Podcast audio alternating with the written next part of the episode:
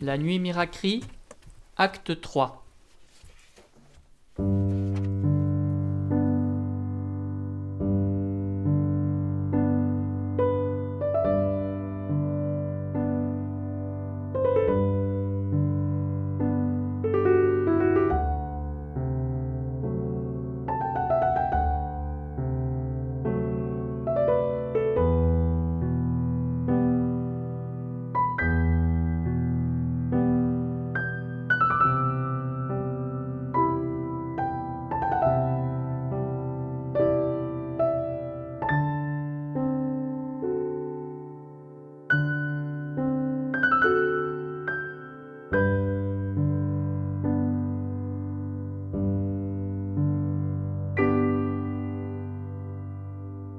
Je suis dans un avion qui me reconduit à Montréal. J'écoute en podcast une émission de Marie Richeux. Elle reçoit l'écrivain français Christian Bobin pour la sortie récente de son livre Pierre, virgule. Vous dites dans ce texte que la voix, c'est un trésor dont font cadeau même les avares. Euh, 20 ans ont passé depuis l'enregistrement de cette voix de Pierre Soulages. Est-ce que la voix, c'est un trésor qui change? Et Christian Bobin répond ceci. Oui, c'est un trésor qui se qui à la fois se patine, on sait que les voix s'usent un petit peu, se creusent comme un évier sous la goutte d'eau, comme un évier de pierre, si je puis dire, sous la goutte d'eau, mais on sait aussi que c'est un, c'est un trésor qui se densifie.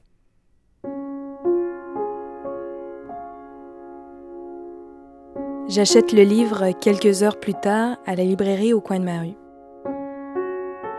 Les voix sont ce trésor que les gens vous donnent, même les avares. Ce que la mort ne pourra capturer ni une machine d'enregistrement.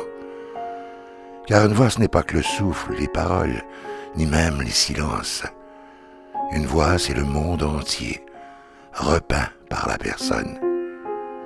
Comment, depuis le berceau, elle voit ce monde, comment elle l'aménage ou le brûle? Extrait de Pierre, virgule, de Christian Bobin. Je suis saisie. Ce que décrit Christian Bobin, c'est le sentiment de ma rencontre avec Miracri. Oui, ce que je pense à cet instant, c'est que ma première connaissance de Mira est aussi une connaissance absolue, celle de sa voix dans une archive. Si on a un petit peu d'oreille, les voix disent le, le meilleur de la personne, ce, ce qui... Vous savez, euh, quand quelqu'un, comme on dit, s'éteint, quand quelqu'un disparaît, comme on dit faussement, alors que peut-être disparaître, mourir, c'est justement apparaître pour la première fois, eh bien, il y a euh, quelque chose qui se simplifie, qui se radicalise dans la vision qu'on a de cette personne. Les humeurs partent, le caractère avec ses épines, avec ses rocailles part, et, réapparaît la, la, splendeur que cette personne était, quelle qu'elle soit, qu'elle ait fait une œuvre ou pas. Euh, de toute façon, elle a fait une œuvre puisque son, puisque son cœur a battu. Ce que j'entends, c'est que la voix de Miracri est en elle-même une nuit. Quelque chose y demeure illisible, brouillé, obscur, caché. Le chef-d'œuvre qu'est profondément une personne est donné à entendre dans, dans sa voix. Et vous savez, peut-être le plus étrange, c'est que c'est quand cette voix porte des, des paroles familières qu'elle est, la plus éclairante. Et que, d'ailleurs, c'est ce qui nous déchire le cœur après, de ne plus pouvoir entendre les, quelqu'un qui vous demande de passer à table ou qui vous demande si vous avez passé une bonne journée. C'est, ce sont ces petites mailles, ces petits fils aériens, euh, ce sont des fils d'or que la mort emporte parce qu'elle est, elle est, elle est cambrioleuse.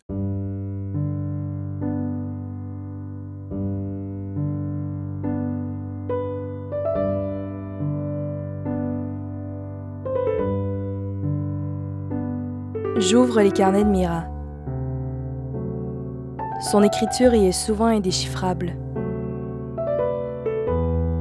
Sur mon téléphone, les reproductions de ses photos sont un peu floues.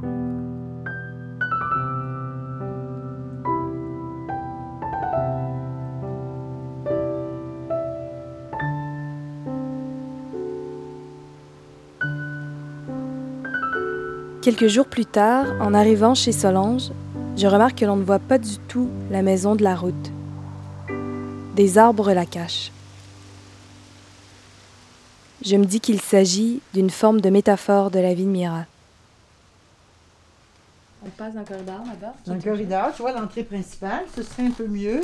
Lorsqu'on entre dans cette maison baptisée La Vivace, dans laquelle Mira, Solange et leurs enfants ont vécu, on dépose son manteau sur la laveuse, la sécheuse.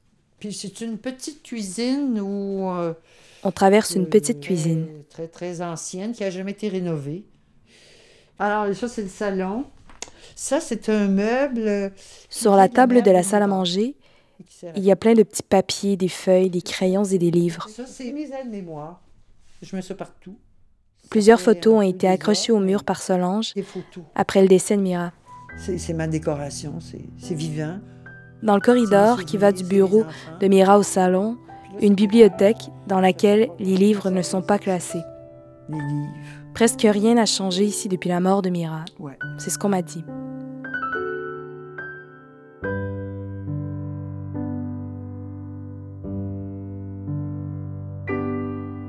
La première fois que je suis venue ici, Solange m'a fait asseoir dans la chaise tout au bout de la table.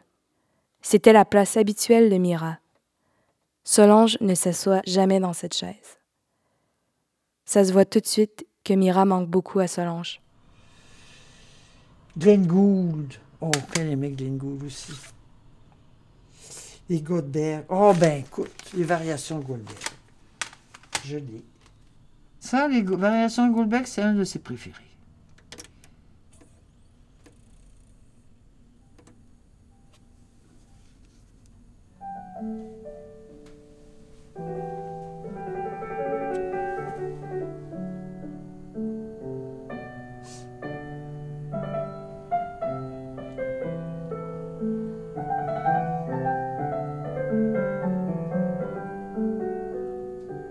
Et moi, je suis là, tout au bout de la table, dans la chaise de Mira.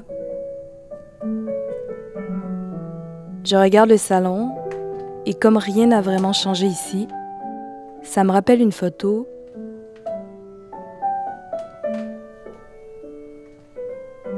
J'ai cette photo sur mon téléphone. Mira et Solange y apparaissent. Elles ont un peu plus de 30 ans, presque mon âge.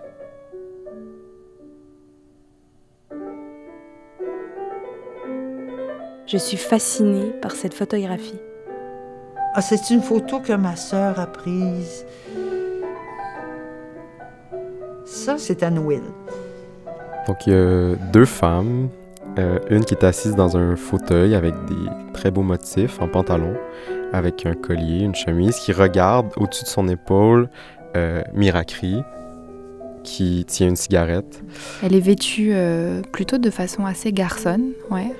Un chandail noir et une chemise blanche qui dépasse. Une chemise assez étrange, euh, à bout pointu, euh, enfin un col euh, pointu, blanc. Ce col avec un pull noir et un col blanc sur un pull noir et tout, il y a un côté un peu strict. Elle adorait le noir, qui lui allait à ravir, alors que moi, même à 30 ans, j'avais l'air d'une veuve éplorée. Je sais pas si c'est un crucifix dans son cou, en tout cas, elle a un collier, un pendentif. Mira a une petite croix, là, si je comprends bien, ou bien, qu'est-ce qu'elle a? Non, c'est un...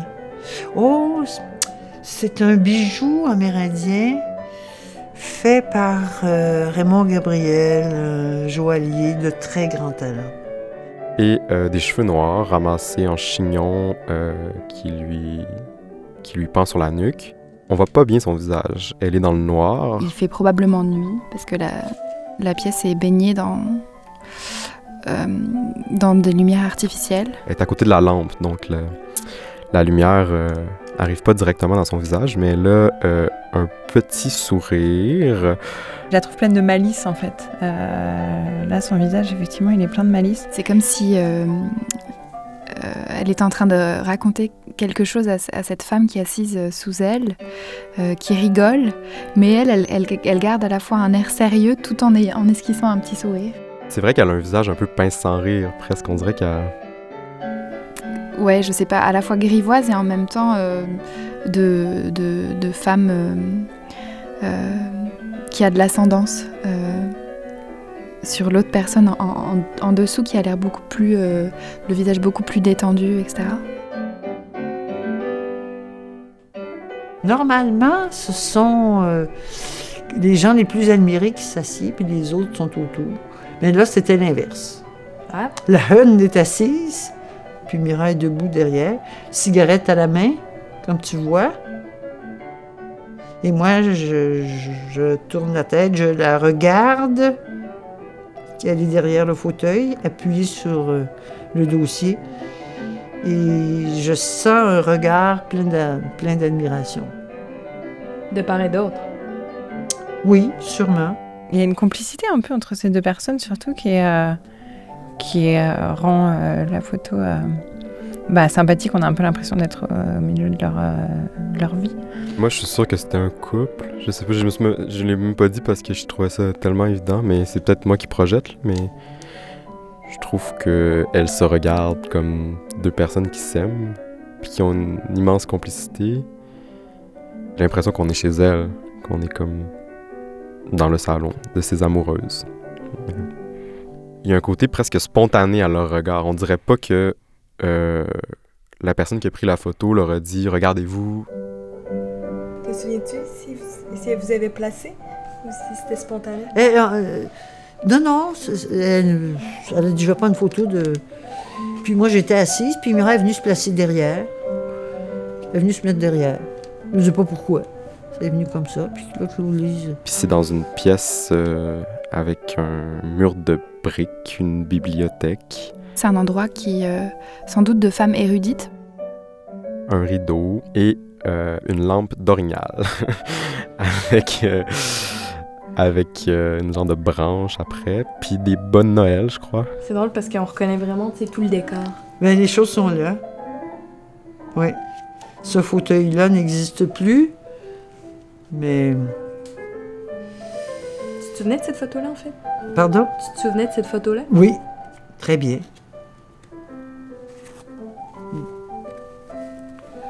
Oui. C'est une photo de notre jeunesse, ça, hein? Hein? C'est une bonne photo, je trouve.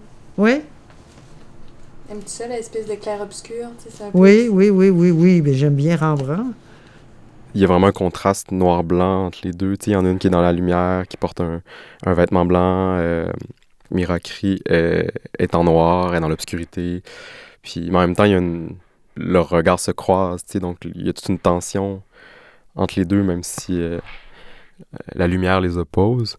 D'avoir des, des femmes assises qui parlent avec une cigarette dans l'obscurité, tout ça, ça correspond quand même pas mal à, à l'atmosphère euh, qu'on imaginait en entendant sa voix.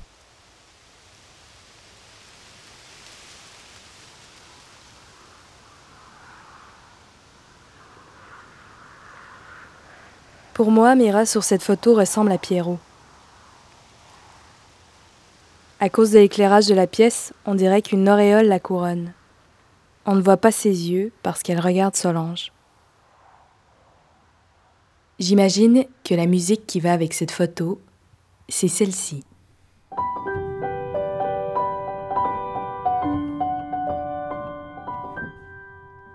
Une petite cantate du bout des doigts, obsédante et maladroite, monte vers toi. Une petite cantate que nous jouions autrefois. Seule je la joue maladroite, similaire et sol do fa. Cette petite cantate fa sol do fa n'était pas si maladroite quand c'était toi. Les notes jouaient faciles, heureuse au bout de tes doigts, moi, j'étais la malhabile, similaire et sol fa. Mais tu es parti fragile vers l'au-delà, et je reste malhabile, fa sol fa. Je te revois souriante, assise à ce piano-là, disant Bon, je joue, toi chante, chante, chante là pour moi. Similare, similare, si, sol, do, fa. Similare, similare, si, sol, do, fa. Oh mon ami, oh ma douce, oh ma si petite à moi, mon Dieu, qu'elle est difficile cette cantate sans toi. Une petite prière, la la la la, avec mon cœur pour la faire aimer des doigts. Une petite prière, mais sans un signe de croix. Quelle offense Dieu le Père, il me le pardonnera. Similar et similar et si sol do fa. Similar et similar et si sol do fa. Les anges avec leurs trompettes la joueront, joueront pour toi. Cette petite cantate que nous jouions autrefois. Les anges avec leurs trompettes la joueront, joueront pour toi. Cette petite cantate qui monte vers toi. Cette petite cantate qui monte vers toi. Similare, similare, si sol do fa.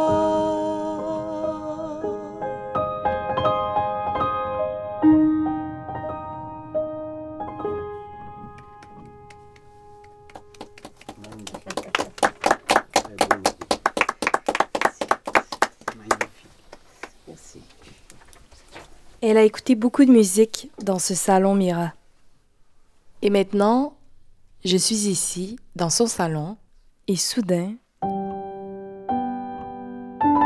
on fait entrer Bach.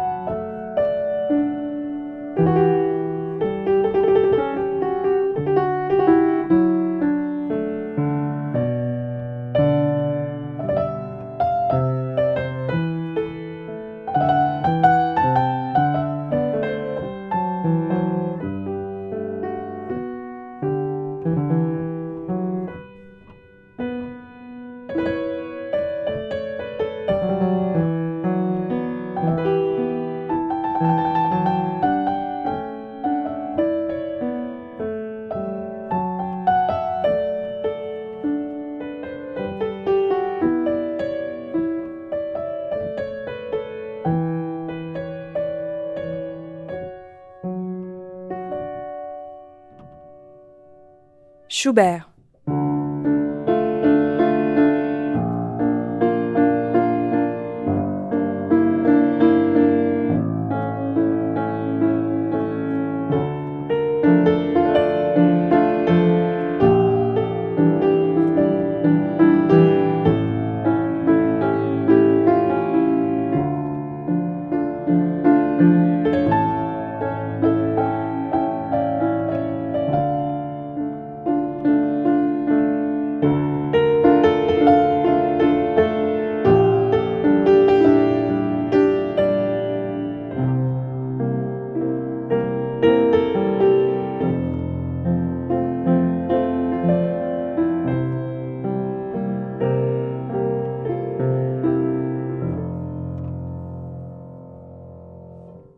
Chopin.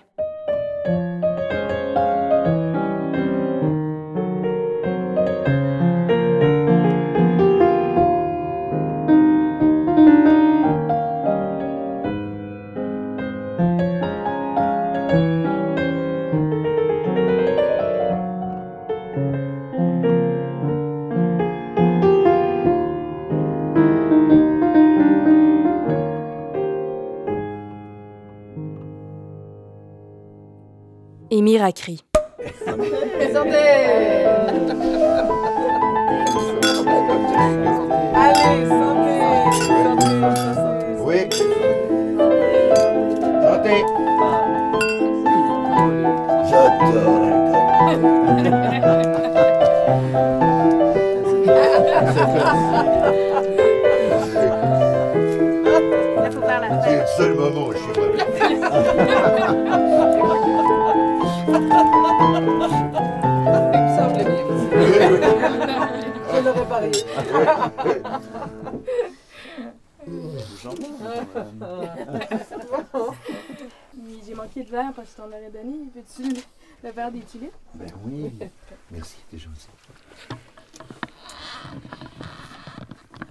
Pour que vous vous imaginiez Mira ici dans ce salon avec nous, je vais vous la décrire à mon tour.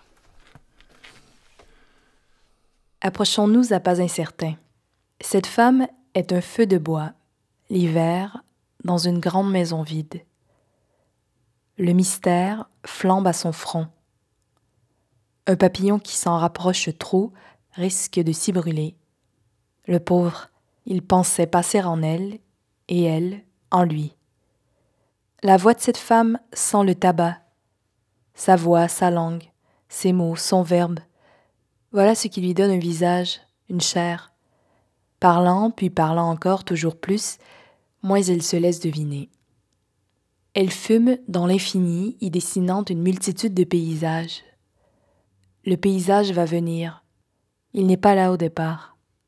Sans nous éloigner des sentiments, rapprochons-nous de la surface du corps. La dame brune a le visage rond. Son regard est préoccupé. L'homme sans pensée n'existe pas. Chacun est un pauvre homme, loin des hommes. À quoi bon faire le portrait de cet étrange oiseau, d'autant plus libre que le mystère le tient mieux? Plutôt s'appliquer à la traversée des apparences. Par un dimanche après-midi, aller en elle, pousser sa porte, marcher, parcourir ses paysages, descendre la montagne, emprunter le bois, passer par la rivière, voir à droite les sentiers escarpés de sa mémoire, à gauche, une pente qui va droit vers l'oubli. En elle, on voit tout, tout à coup. Une cendre vole, une partie seulement du papillon a pu venir jusqu'ici. On y entend une musique. Jamais aussi vaste, profond territoire nous n'avons vu. Deux choses nous frappent, l'amour et la solitude. C'est de là, semble-t-il, que provenait la musique, s'échappant de ce qu'elle brûle. Nous reculons avant que la nuit ne monte. La promenade est terminée. Seul ce qui est inconnu, incompréhensible, nous parle. Nous embéons. S'il fallait faire en soi, dans sa pensée, passer le monde à chaque instant, nous aurions horreur des promeneurs du dimanche.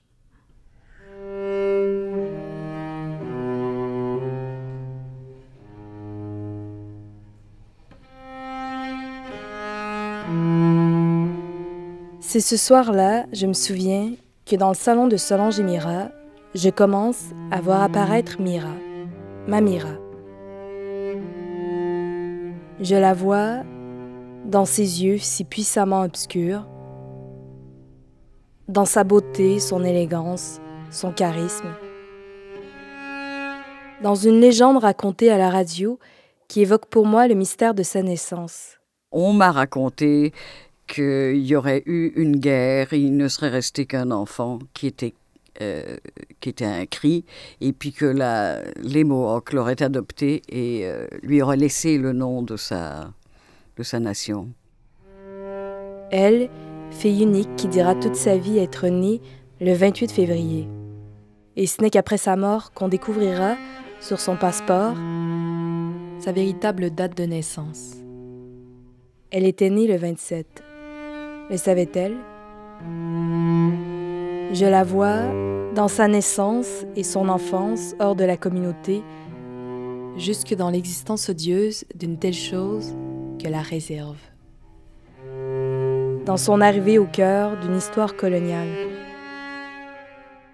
Myram apparaît dans une note griffonnée dans une page de son carnet. Je garde en secret le coquillage bleu du fond de mon enfance. Dans ces quelques mots sur sa mère, Georgiana Catherine Johnson. Ma mère s'est éteinte, en même temps que sa dernière cigarette, sur le tard, 86 ans, en laissant derrière elle une orpheline, une seule. Ce qui était assez inédit pour l'époque, ma mère datant de la génération dont le type féminin officiel tenait tout entier dans ce slogan Kinderküche und Kirche, les enfants, la cuisine et l'église. On revient toujours gueuler sur la tombe de sa mère comme un chien abandonné. À chacun son deuil, donc, imprécation ou lamentation. De Simone Conduchet, je ne connais rien, sinon ce texte élégiaque, admirable, intitulé Entre l'heure du merle et celle du hibou. Les morts ne dorment pas où leur nom est gravé. Si je vais rarement auprès de ton Sigi, c'est que tu n'es pas là, où la pierre le dit. Mais je viens pour les fleurs, le silence, la paix, quelques rires d'enfants ricochant aux murailles, comme les galets plats sur les temps oubliés. Et bien sûr, danseuse sur son père. Ernest Ariron crie. Enfant, je croyais que la pièce d'Oscar Wilde, The Importance of Being Earnest, était un hommage à mon père, Ernest, Ernest. On grandit, on apprend, on demeure toujours la fille de son père. Je la vois dans sa préférence revendiquée pour son père, ce commerçant, ce notable, ce grand chef. Pourquoi cette distance face à sa mère et cette préférence assumée pour son père? Justement dans le nom de celles et ceux qui l'ont précédé. Georgiana Catherine Johnson et Ernest Ariron-Cri. Timothée Ariron, Marie-Léo, Joseph Sotiti Owan, Monique Tayao Wanatie, Jacques-Catherine D. Johnson et Victoria Paradis. Dans le peu d'informations qui m'ont été transmises sur son enfance et sur son adolescence, on ne sait pas grand-chose sur cette période de sa vie. Les détails manquent. J'aurais aimé retrouver des gens qui avaient partagé cette période de la vie avec elle.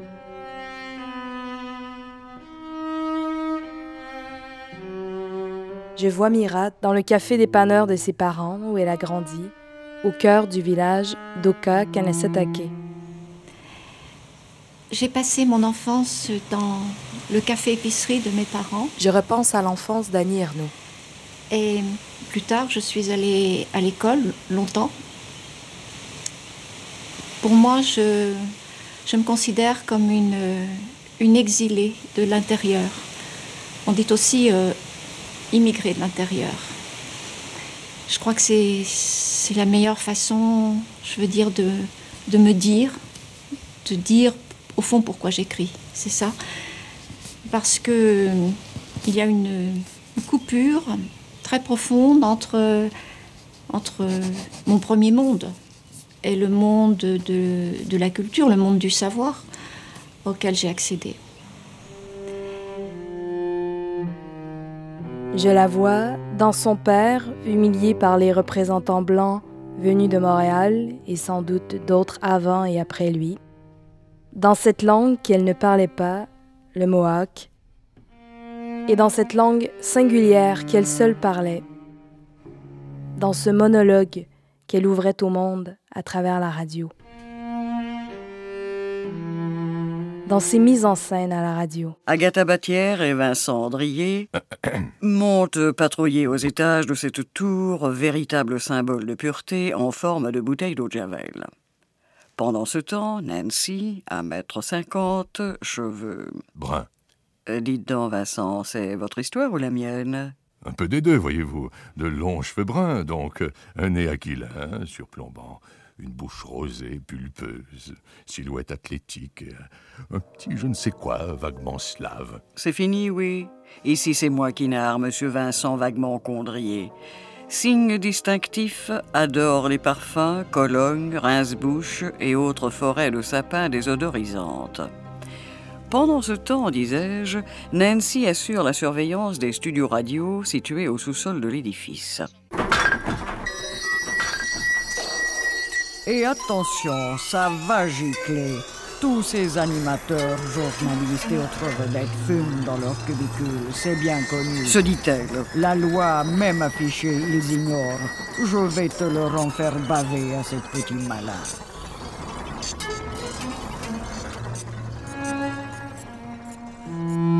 Mira surgit dans sa graphie serrée et méthodique, puis qui s'agite et laisse les mots froissés dans ses carnets dans les photos sur lesquelles elle ne pose pas, où rien ne préfigurait que l'instant saisi serait conservé. Ravi. Dans le rire d'Isabelle, sa fille qui vit toujours à Oka, la seule parmi ses enfants. Elle nous réveillait pour euh, faire le ménage, puis on partait dans la musique, puis elle se mettait à danser avec nous, tu sais, c'était... Dans le charisme de son fils Martin. Quand j'étais petit, elle nous endormait avec sa cigarette. Elle nous chantait toujours la même chanson dans mon souvenir d'Henri Salvador, puis après ça, c'était le, Chevalier le Loup, genre. La biche et le Chevalier. Solange a toujours été un peu plus cartésienne. C'était l'universitaire. La fête, c'était davantage Mira. Je vois Mira dans ses absences prolongées durant nombre d'années en semaine à Oka. Elle faisait garder ses enfants et partait avec Solange travailler à Montréal. Toutes les deux, elles occupaient des postes à Radio-Canada. Elles étaient des femmes avec une carrière. Je la vois dans la première femme chef d'antenne qu'elle fut à Radio-Canada. Elle avait émis le souhait longtemps avant d'entrer à Radio-Canada, et puis on ne l'a pas forcément cru ou encouragé.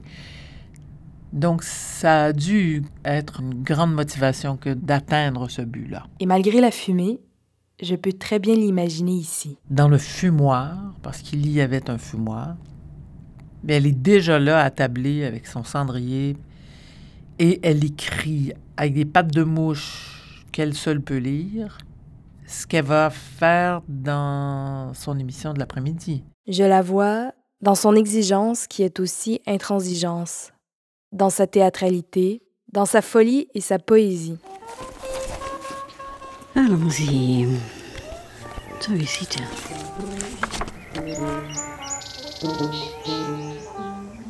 Le lièvre et la tortue. Rien ne sert de courir, il faut partir à point. Le lièvre et la tortue en sont un témoignage. Faire défaillir de plaisir, pas moins, clama maître tortue pas si sage. L'autre s'esclaffa. Laisse-moi rigoler, bien atteint au cœur de sa fierté. Débuta ainsi un dur pari entre un vantard et un sûr de lui. Passant pas loin, de jolies nymphes se prêtèrent bon gré aux galipettes. Sa folie. C'était comme une façon de se défaire des conventions, puis c'était vraiment l'oiseau de nuit qui pouvait euh, se permettre d'aller euh, dans les coins sombres euh, comme dans les lieux complètement éclatés, très éclairés. Mira surgit dans les sons de sa maison. Ça, tu vois, c'est un petit appareil que Mira et moi aimions beaucoup. On l'accroche souvent, hein? Dans une phrase inachevée, notée dans son carnet, ne me secouez pas, je suis un sec rempli de larmes. Dans le moment non daté de la dernière fois où elle a pleuré. Elle a pleuré avant de mourir. Dans son ennui des mondanités. Dans les sentiments qu'elle gardait secrets. Dans son côté dépensier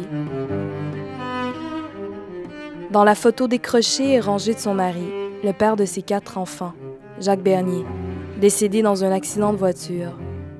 Elle était là, elle aussi. Elle venait d'annoncer à Jacques qu'elle souhaitait reprendre le travail. Il s'en inquiétait. Ta place n'était-elle pas aux côtés de tes enfants? C'est ce que l'on disait aux femmes. Dans sa persistance à aller travailler à l'extérieur de la maison, dans son refus d'être mère au foyer ou d'être cette mère au foyer-là. Quelle vie aurait-elle eu avec Jacques Bernier? Quelle vie aurait-elle eu aux côtés d'un homme dans les années 70 au Québec? Jacques Bernier s'est tué dans un accident d'automobile. Cette nouvelle a fait le tour de la salle de rédaction, comme une traînée de poudre. Jacques Bernier travaillait depuis neuf mois au ministère de l'Industrie et du Commerce. Il avait été à l'emploi du Petit Journal pendant près de trois ans. 1969, l'année du décès du mari de Mira, Armand Lanoux déclare Notre bouche d'ombre, dotée de toutes les ressources de la séduction, est aussi trompeuse que la Circé d'Homère. La radio est un art magique. La radio envoûte. Elle est médiumnique. Dans le nom que l'on lui a retiré pour le remplacer par Bernier, puis qu'elle a repris. Cri. Elle était une femme autochtone qui avait épousé un blanc. Elles sont nombreuses celles qui ont perdu leur nom. Dans cette femme qu'elle a aimée, Solange, et qui se tient devant moi, me raconte Mira. C'est pas pour rien qu'elle est tant aimée euh, Prévert comme poète. Hein? Iconoclaste et fantaisiste. Elle avait un garde-mot aussi garni que son garde-manger parce qu'elle était très gourmande. Le 9 décembre, je reçois ceci de sa part. Elle me dit avoir écrit suite à nos rencontres, sur son sentiment quant à sa rencontre de Mira en 1969. Mira qu'elle avait connue alors qu'elles étaient gamines et qu'elle retrouvait alors. Soudain, Mira apparut, vulnérable, le visage meurtri. Quand je la vis, je sentis un trouble profond m'envahir. Tout mon corps s'est mis à brûler d'un feu redoutable, imprévu. Et depuis cet instant, il y a plus de 50 ans, je n'ai jamais cessé de l'aimer. De son amour pour cette femme, Solange, Mira a parlé. Jamais elle n'a cependant parlé d'un amour pour les femmes.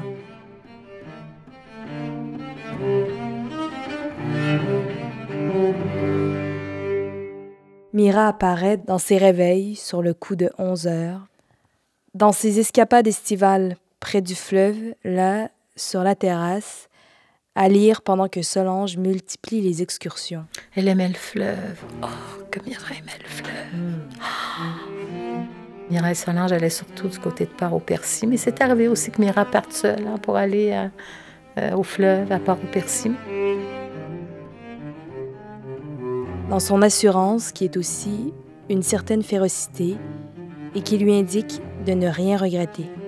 Écoute, je vais te faire une très belle réponse qui n'est pas de moi. Il m'arrive d'en emprunter. Comme tu sais, elle est de François Giroud. Je ne suis pas très accessible au regret. Dans sa fougue, sa résistance, sa solidarité, on m'a raconté avec quelle intensité elle a participé à la défense de sa communauté au moment de la crise d'Oka. Elle était une femme mohawk. Dans son sang-froid, sauf face à la mort qu'elle associe à la nuit. Mira avait très peur de la mort. Je vais citer euh, quelqu'un que j'aime bien, euh, c'est ce cher Jules Renard qui a dit en effet à quoi bon vivre, puisque de toute façon, euh, tout le temps vivre à la longue, c'est mortel. Ben justement, vivre, je dirais, pour vieillir, parce que vieillir, c'est ce qu'on a trouvé de mieux pour repousser la mort. Dans ce que je crois être de la souffrance. Je ne sais pas. Je suis peut-être trop loin pour distinguer de quoi il s'agit. Dans ses amitiés, dans les impressions laissées, j'ai cru comprendre qu'elle était très impressionnante. C'était un peu une. euh, Pas une institution quand même, elle rirait de moi, mais c'était. C'était Miracri. Mon père m'avait dit Oh mon Dieu, tu vas travailler avec Miracri, tu sais, elle parle bien, euh, c'est une femme intelligente, c'est une belle femme. Dans sa façon de tenir sa cigarette, dans tout ce qu'elle n'a jamais dit, dans ses questions que l'on ne lui a pas posées, que l'on n'a pas osé lui poser. Dans sa solitude, je l'ai d'abord entendue dans sa voix. J'ai aussi cru la voir se tenir à ses côtés sur quelques photos. Dans sa façon de faire de la radio un monologue intérieur. Je me sentais déjà privilégiée d'être une auditrice de Miracri. J'avais l'impression qu'elle me livrait beaucoup d'elle-même. La radio révèle des choses sans qu'on le sache. Bien des choses nous échappent au moment de parler dans un micro. Dans sa façon de se servir de l'invisible, dans ce qu'elle n'a jamais écrit. Elle n'a jamais publié, sinon quelques articles. Qu'est-ce qui vous a empêché d'écrire, Miracri?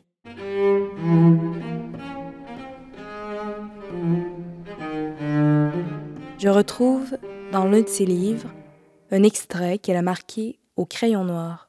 Et c'est seulement au terme de cette page, insolente et belle comme un manifeste, que se ferait entendre, sorti d'on ne sait où, de quelques lieux d'exil ou de solitude sans doute, une voix au timbre impressionnant. Mais aucun auditeur ne saurait exactement reproduire ce qu'elle aurait dit, et on apprendrait beaucoup plus tard qu'il y était question de commencement, de mots et de silence. Qu'auriez-vous écrit de votre vie si vous aviez écrit? Et pourquoi auriez-vous écrit Miracri? Dans ce même livre, vous mettez du stylo autour de ces quelques mots. Chanter les mérites de l'oral par rapport à l'écrit. Vilipender le langage, jeter le discrédit sur les mots, pleurer sur l'impossibilité de toute communication véritable. Camper dans l'inexprimable, prôner le silence comme valeur suprême. Célébrer la vie, le corps à corps avec le réel, comme supérieur à l'écriture. Broder sur les thèmes de l'abstention préférable à l'action ou de l'inutilité d'entreprendre dans un monde voué de toute façon à la destruction et à la mort.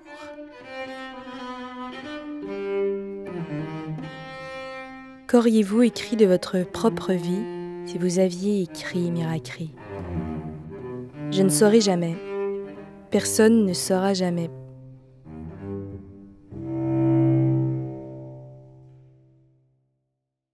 Un soir, alors que je travaille sur ce projet et que j'écoute des émissions pour m'inspirer, je tombe sur ce film intitulé Marguerite telle qu'en elle-même de Dominique Auvray. Maman, je voudrais te poser une question. Mais vas-y. Tu as parlé du désir, dans l'amour, l'amour. Non, je n'ai pas parlé. Vous êtes facile. Non, non. L'amour. Dans mes livres, oui. Parlons de l'amour. Oui, alors. Peut-être tu t'en es pas encore aperçu. Tu as parlé de toutes les formes d'amour qui existent. Mm. Une dont tu n'as jamais ni fait un film ni fait un livre s'appelle l'amour maternel. Pourquoi? Celui qui pose la question, c'est le fils de Marguerite Duras. Et dans la réponse que lui adresse sa mère, Duras, il me semble entendre la voix de Miracri. J'ai j'ai parlé beaucoup, beaucoup de l'amour maternel, puisque c'est le, c'est le seul amour que je connaisse comme étant inc- inconditionnel, absolument.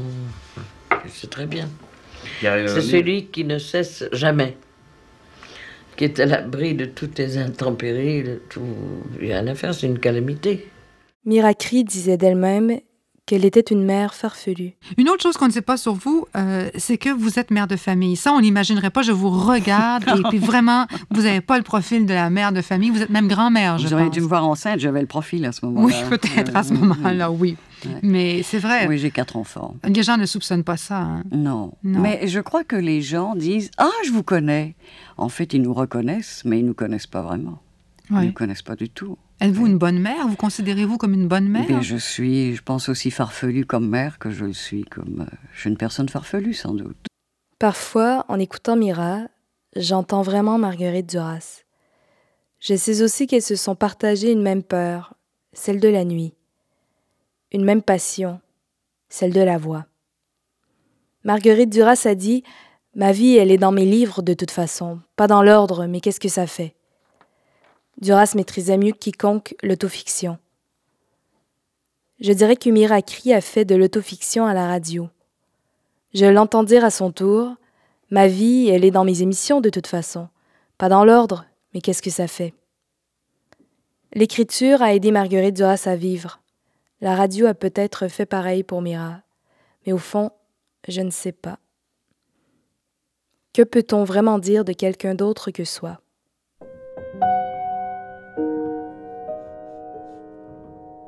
Est-ce qu'une femme est autorisée à parler d'une autre femme, à l'imaginer, à la rêver?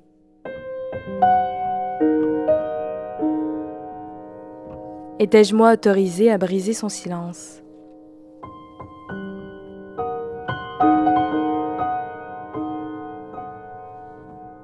Il me fallait poser des questions à Mira. C'est à elle directement qu'il me fallait m'adresser. Comme elle n'allait pas m'inviter, elle, dans sa nuit, c'est moi qui me suis invitée.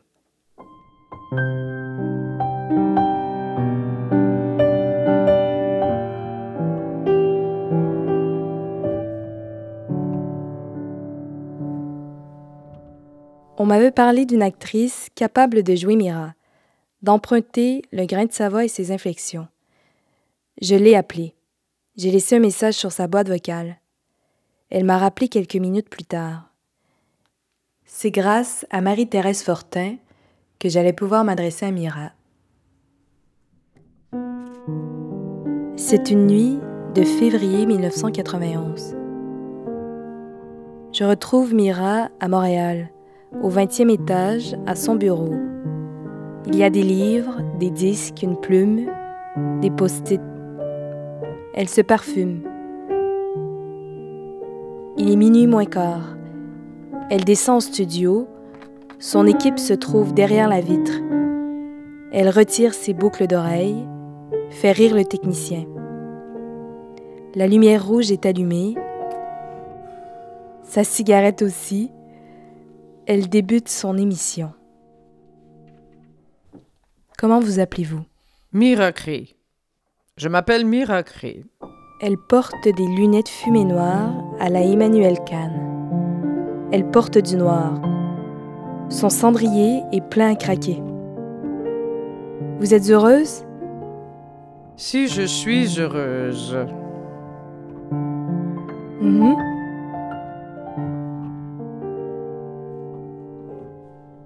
J'ai reconnu mon bonheur au bruit qu'il a fait en partant.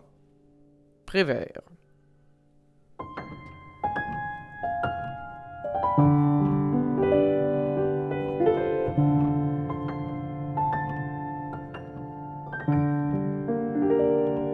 Miracri était debout devant moi et me prit par le bras. Pourquoi ces questions difficiles?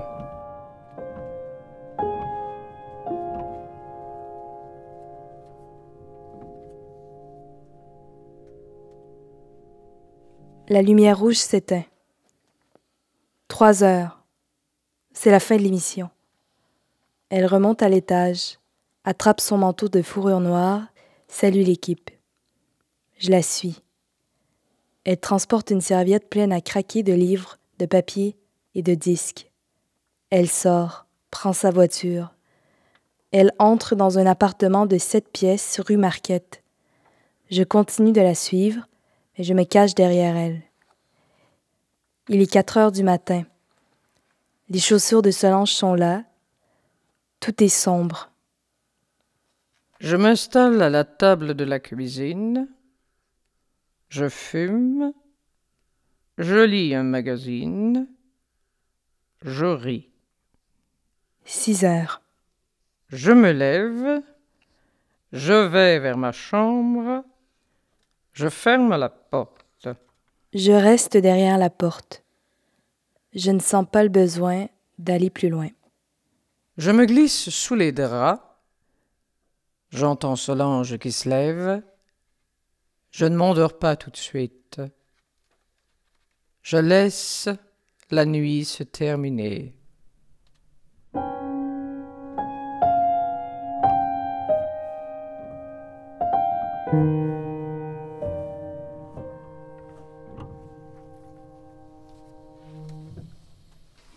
Fin de l'acte 3. Alors, il nous reste l'acte 4. Et quelle heure? 1h12. Ah C'est fou, hein? Incroyable. Ah ouais.